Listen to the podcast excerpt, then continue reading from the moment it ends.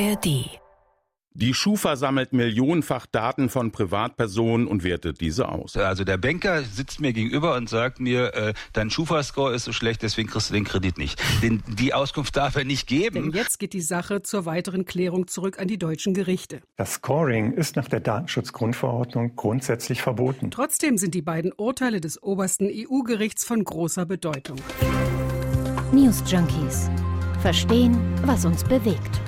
Ein Podcast von RBB24 Inforadio. Wir alle kennen die Schufa und fast jeder und jede von uns hat bei der Schufa schon mal eine Auskunft über die eigene Kreditwürdigkeit oder finanzielle Zuverlässigkeit äh, bestellt oder zugestimmt, dass andere eben das abrufen dürfen. Mietwohnung, Handyvertrag, Kredit, ohne eine positive Schufa-Auskunft, ohne einen guten Schufa-Score geht überhaupt gar nichts mehr.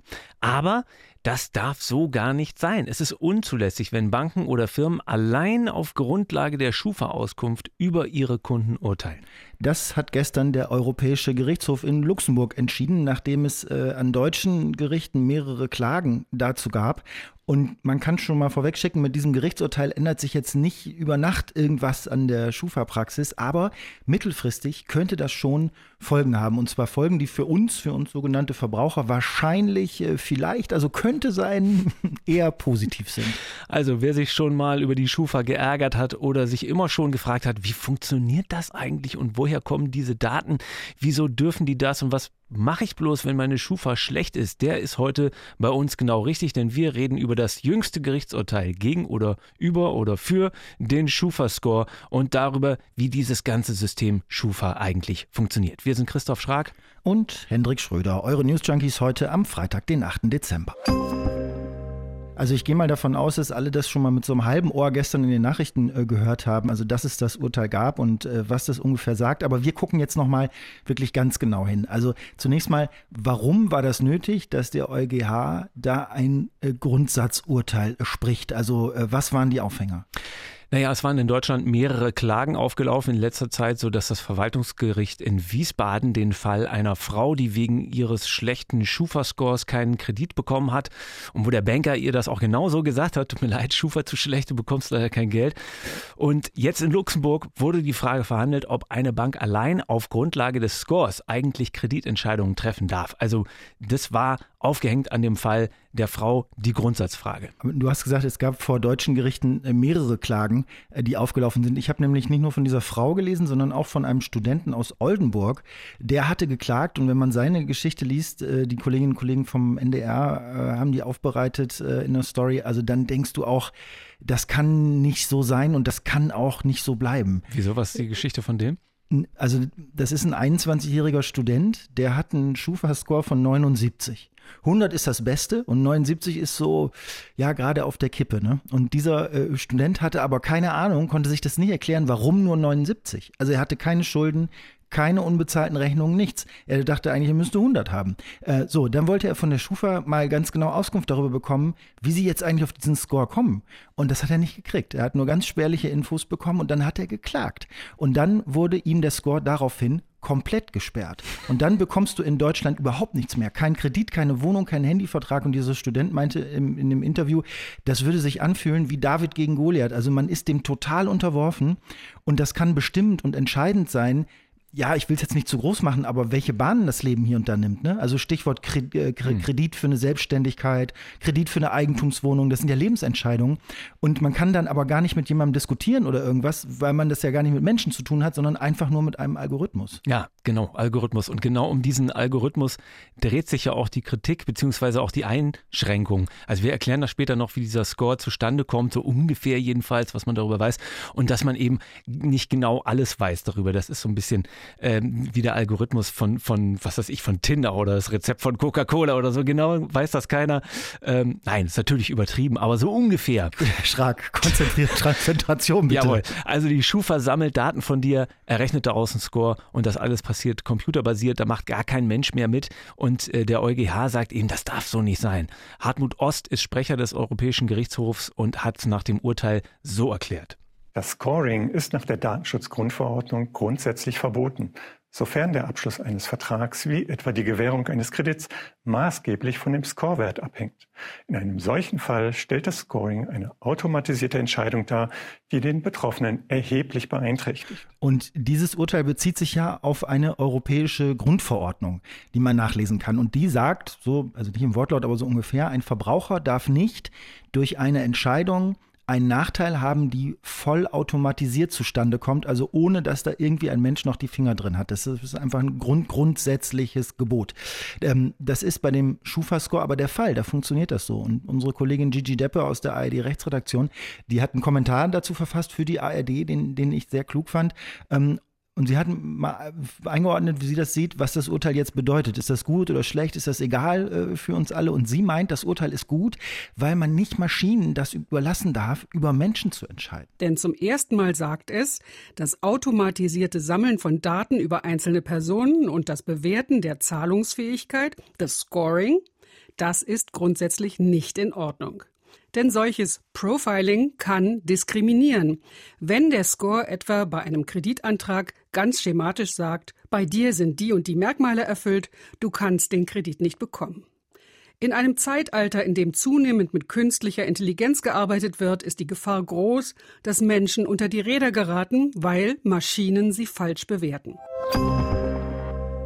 So, dann wissen wir Bescheid und die Frage ist, und nu? Also wann wird das umgesetzt und wie? Das Ganze geht ja jetzt erstmal zurück an das Verwaltungsgericht in Wiesbaden und die müssen dann gucken, wie sie diese Entscheidungen vom äh, EuGH, von der EU sozusagen auf nationales Recht mhm. dann eben umsetzen hier in Deutschland. Es, es gibt ja auch im EU-Recht einen Passus, nachdem es nationale Ausnahmen geben darf. Also in Deutschland ist dieses Scoring aktuell im Bundesdatenschutzgesetz äh, geregelt und dementsprechend äh, zulässig. Und ob das jetzt weiter mit EU-Recht vereinbar ist oder nicht, nicht oder man da diese Sonderausnahmeoption zieht oder so, das müssen jetzt die Verwaltungsgerichte in Deutschland entscheiden. Die können auch sagen, EU hat recht, äh, Schufa-Scoring äh, kann auch bei uns nicht erlaubt sein in dieser Form. Dann können aber gegen die Entscheidung der Verwaltungsgerichte ja auch wieder Klagen eingereicht werden. Also insgesamt kann das echt noch Jahre dauern, bis da irgendwas final entschieden ist. Ja, aber es zeigt in Richtung dann. Und, und, und diese Richtung heißt ganz klar mehr Transparenz für die Endkunden und mehr Rechte dem Menschen sozusagen und weniger dem Algorithmus. Das ist doch erstmal gut. Es könnte ja aber auch dazu führen, dass man in Zukunft dann wieder viel mehr einreichen muss. Also einfach viel mehr Zettel, Unterlagen, Nachweise und was weiß ich alles. Äh, weil das darf man ja auch nicht vergessen, ein guter Schufa-Score, der öffnet ja auch äh, den Türen, ohne dass man sich weiter um irgendwas kümmern muss. Ja, das kann sein, aber dann geht vielleicht das eine ohne das andere nicht. Also du kannst ja nicht zugleich das bequem haben und äh, gewissenhaft auf Grundlage mehrerer Quellen von einem Menschen geprüfte äh, Urteile dann haben. Das ist nun mal Aufwand. Lass uns mal die Schufa genauer anschauen. Also kennt jeder, der schon mal eine Wohnung gemietet hat, einen Handyvertrag hat, einen Kreditvertrag haben wollte. Ähm, aber was genau das eigentlich für eine Organisation ist und was genau die eigentlich machen, da denkt man noch nur sehr selten drüber nach, würde ich also sagen. Also die Schufa, die sammelt Daten und wertet die aus und das millionenfach von Privatleuten wie dir und mir. Und mit diesen Daten will die Schufa eine Wahrscheinlichkeit ermitteln. Und zwar eben dafür, ob du deine Rechnungen bezahlen wirst, ob du deinen Kredit tilgen wirst oder vielleicht eben auch eher nicht.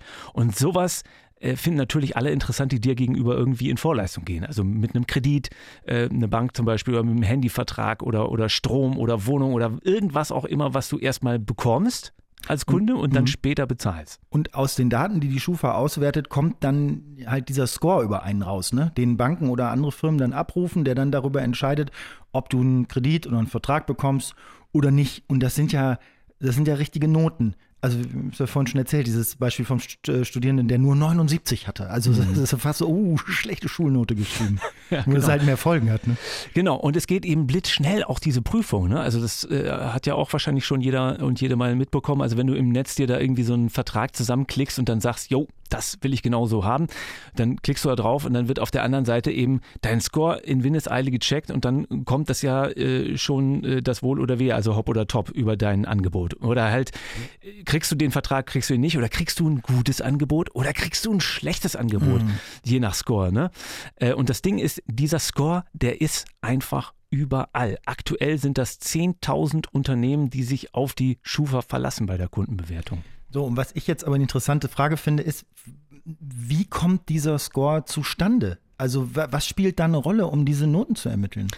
Naja, erstmal natürlich das Naheliegende, also ob es in der Vergangenheit Zahlungsausfälle auf deiner Seite gab, ob du Kredite laufen hast, die dich belasten. So solche Infos, die kommen ja äh, von diesen 10.000 Unternehmen, mit denen die Schufa zusammenarbeitet. Zum Teil ist die Schufa ja auch, äh, gibt es Miteigentümer von der Schufa, das sind Banken, ähm, und die liefern Informationen an und bekommen Informationen von der Schufa.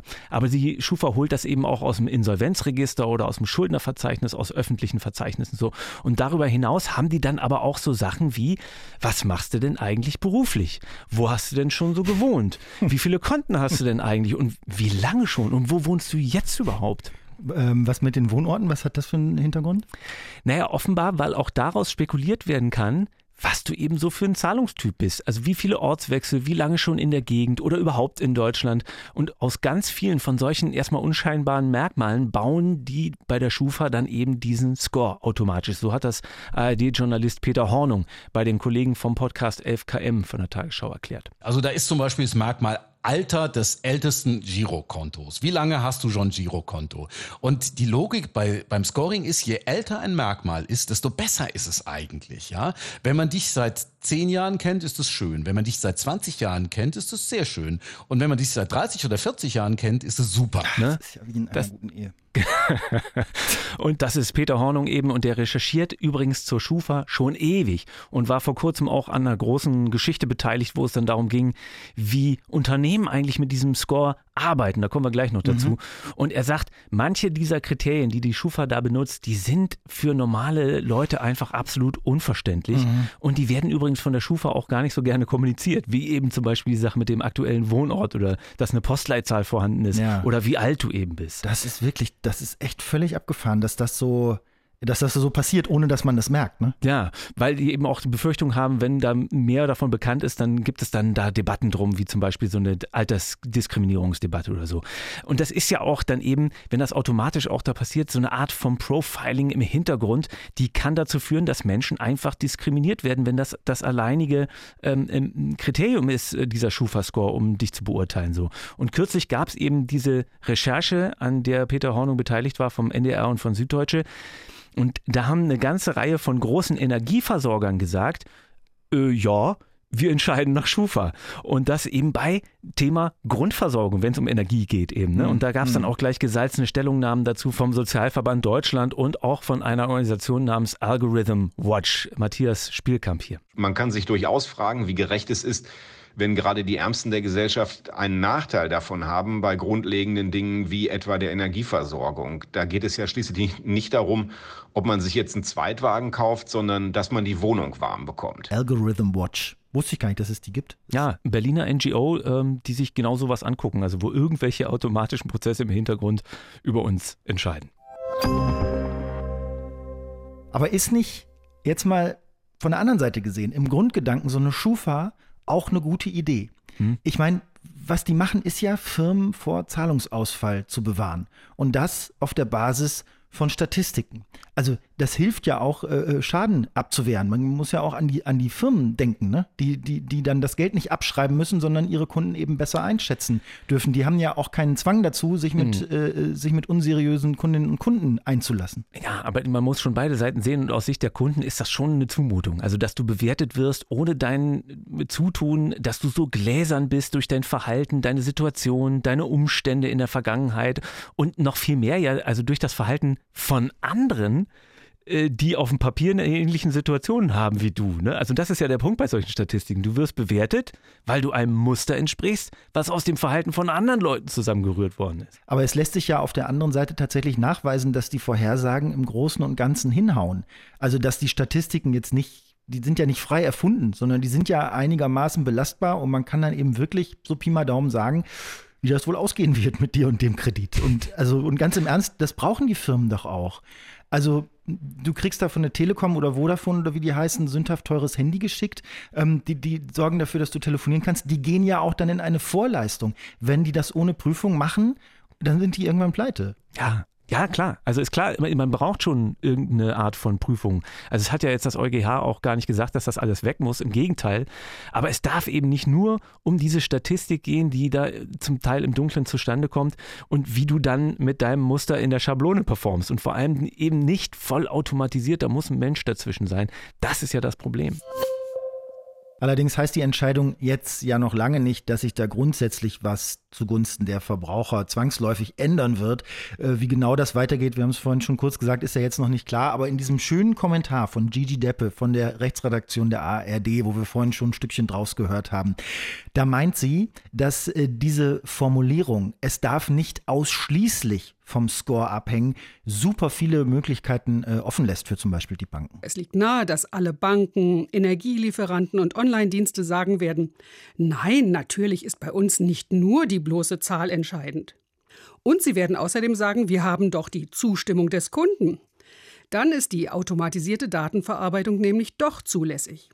Kaum vorstellbar, dass jemand bei der Bank sitzt und sagt, ich gebe keine Zustimmung dafür, dass Sie Informationen bei der Schufa einholen. Denn dann hat sich das mit dem Kredit sowieso erledigt. Dadurch, dass die Sache jetzt ja auch zusätzlich erstmal an die deutschen Gerichte zurückgeht und die erstmal schauen müssen, ob die deutsche Ausnahme vom EU-Recht in Ordnung geht, passiert bei der Schufa, kann man sagen, konkret jetzt erstmal naja, gar haben, nichts. Die ne? haben ja auch ein Statement rausgehauen, äh, wo sie gesagt haben, also wir passen uns selbstverständlich äh, an die Gesetzeslage an. Ähm, aber eben auch, wie Gigi Deppe das ja schon gemutmaßt hat, unser Scoring, das ist ein Hinweis, aber das ist selbstverständlich nicht der einzige Faktor bei der Kreditvergabe. Aber ich meine, so ganz gelassen dürften Sie bei der Schufa eigentlich nicht sein, weil so, so ein Urteil, das kann schon weitreichende Folgen haben vom EuGH. Also es gab zu der Entscheidung ja noch einen Kommentar vom ARD-Kollegen Peter Hornung und der sagt, äh, zurücklehnen, das sieht er nicht. Es wird viel ins Rutschen kommen bei der Schufa, bei den anderen Wirtschaftsauskunfteien und bei den vielen Unternehmen, die Verbraucherscores einsetzen. Mobilfunkbetreiber, Energieversorger, Verkehrsunternehmen, Leasingfirmen, Onlinehandel und manche Banken. Die Liste ist lang. Sie werden also einen Plan B brauchen. Und dieser Plan B, der könnte eben sein, dass du als Verbraucher eben doch mehr Möglichkeiten bekommst, der Schufa-Bewertung zuzustimmen oder eben auch nicht. Und dass du dann zumindest bei dieser Entscheidung viel transparenter aufgeklärt mhm. und informiert wirst, was da im Hintergrund eigentlich genau passiert. Ja, und das ist dann ja auch eigentlich das, was Verbraucherschützer fordern. Und äh, das Urteil könnte ein erster Schritt sein in diese Richtung. Das war's von uns für heute von den News Junkies. Für Feedback sind wir zu erreichen unter newsjunkies@rbb24inforadio.de und am Montagnachmittag liegt die nächste Folge in der ARD Audiothek dann. Bis dahin hört sehr gerne bei den Kolleginnen und Kollegen von der Landespolitik rein. Da kommt immer freitags eine neue Folge von deren Podcast. Spreepolitik heißt der. Da geht es um die zentralen politischen Debatten und Entscheidungen in und um Berlin. Findet ihr in der ARD Audiothek. Ein schönes Wochenende wünschen Christoph Schrag und Hendrik Schröder. Tschüss. Ciao. News Junkies. Verstehen, was uns bewegt. Ein Podcast von RBB24 Inforadio. Wir lieben das Warum.